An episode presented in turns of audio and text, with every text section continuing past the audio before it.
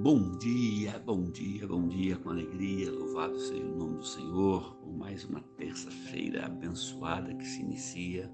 Que a graça de Deus seja sobre a tua casa, sobre a tua vida. Que o teu dia, o teu dia seja assim, um dia abençoado em nome do Senhor Jesus.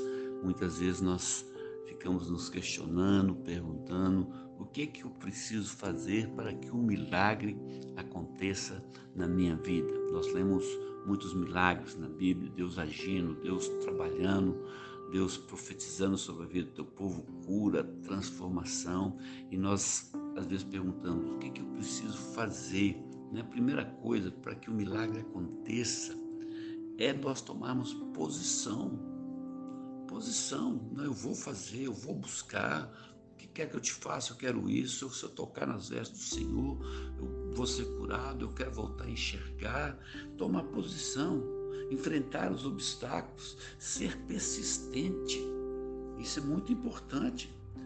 Persistência em sua busca. Muitas vezes nós desistimos no meio do caminho. Eu quero declarar sobre a tua vida hoje, nesta manhã, que você não desista, que você não se entregue, porque é isso que Deus espera de mim e de você.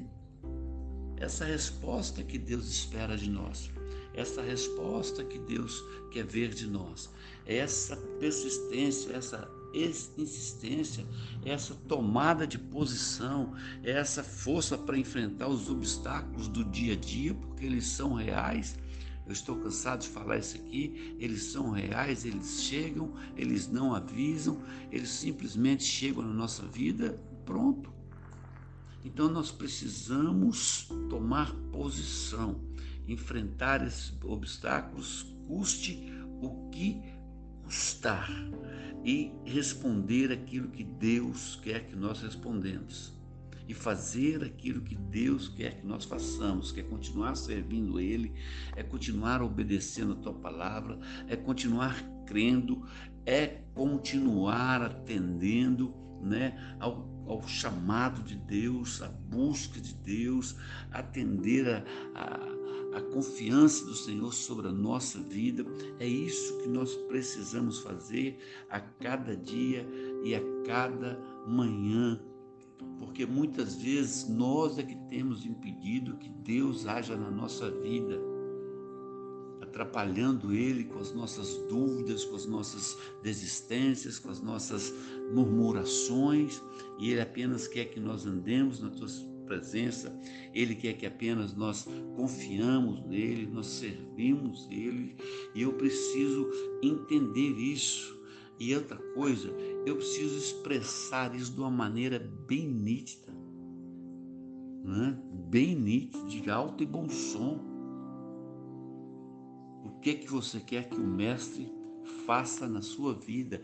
E seja claro, meu amigo, tem que ter com toda, tem que ser com toda a sua força você tem que tirar força da onde você não consegue, porque foi assim que as pessoas conseguiram ser curadas, foi assim que as pessoas conseguiram ser abençoadas, e muitas vezes é assim que nós vamos conseguir vencer os nossos traumas, os nossos medos, as nossas preocupações, vencer as barreiras que chegam, as notícias que chegam, porque já falei no início, elas são reais, elas chegam, elas não avisam, elas simplesmente chegam mas eu quero declarar sobre a tua vida nessa manhã de 14 de dezembro que Deus ele vai te fortalecer, ele vai te dar força onde você não tem força, ele vai te dar esperança onde você não tem esperança e ele vai te abençoar em nome do Senhor Jesus. Essa é a minha oração nesta manhã, esta é a minha palavra ao teu coração nessa manhã. Não se entregue, não desista porque Deus ainda é um Deus de milagre. Amém, querido? Eu quero orar com você. Deus abençoe as pessoas que vão ouvir esta mensagem, que elas possam ser tocadas, Senhor Deus, e criar coragem, se fortalecer no Senhor, para que o milagre, para que as suas bênçãos, Senhor Deus, chegue sobre a vida dela, em nome do Senhor Jesus. É isso que eu te peço nessa manhã, que a tua graça seja sobre a nossa vida, em nome de Jesus. Amém, meu querido? Que Deus te abençoe, que você tenha uma terça-feira abençoada Em nome do Senhor Jesus, um abraço do seu amigo pastor Marquinhos. Fica na paz do Senhor.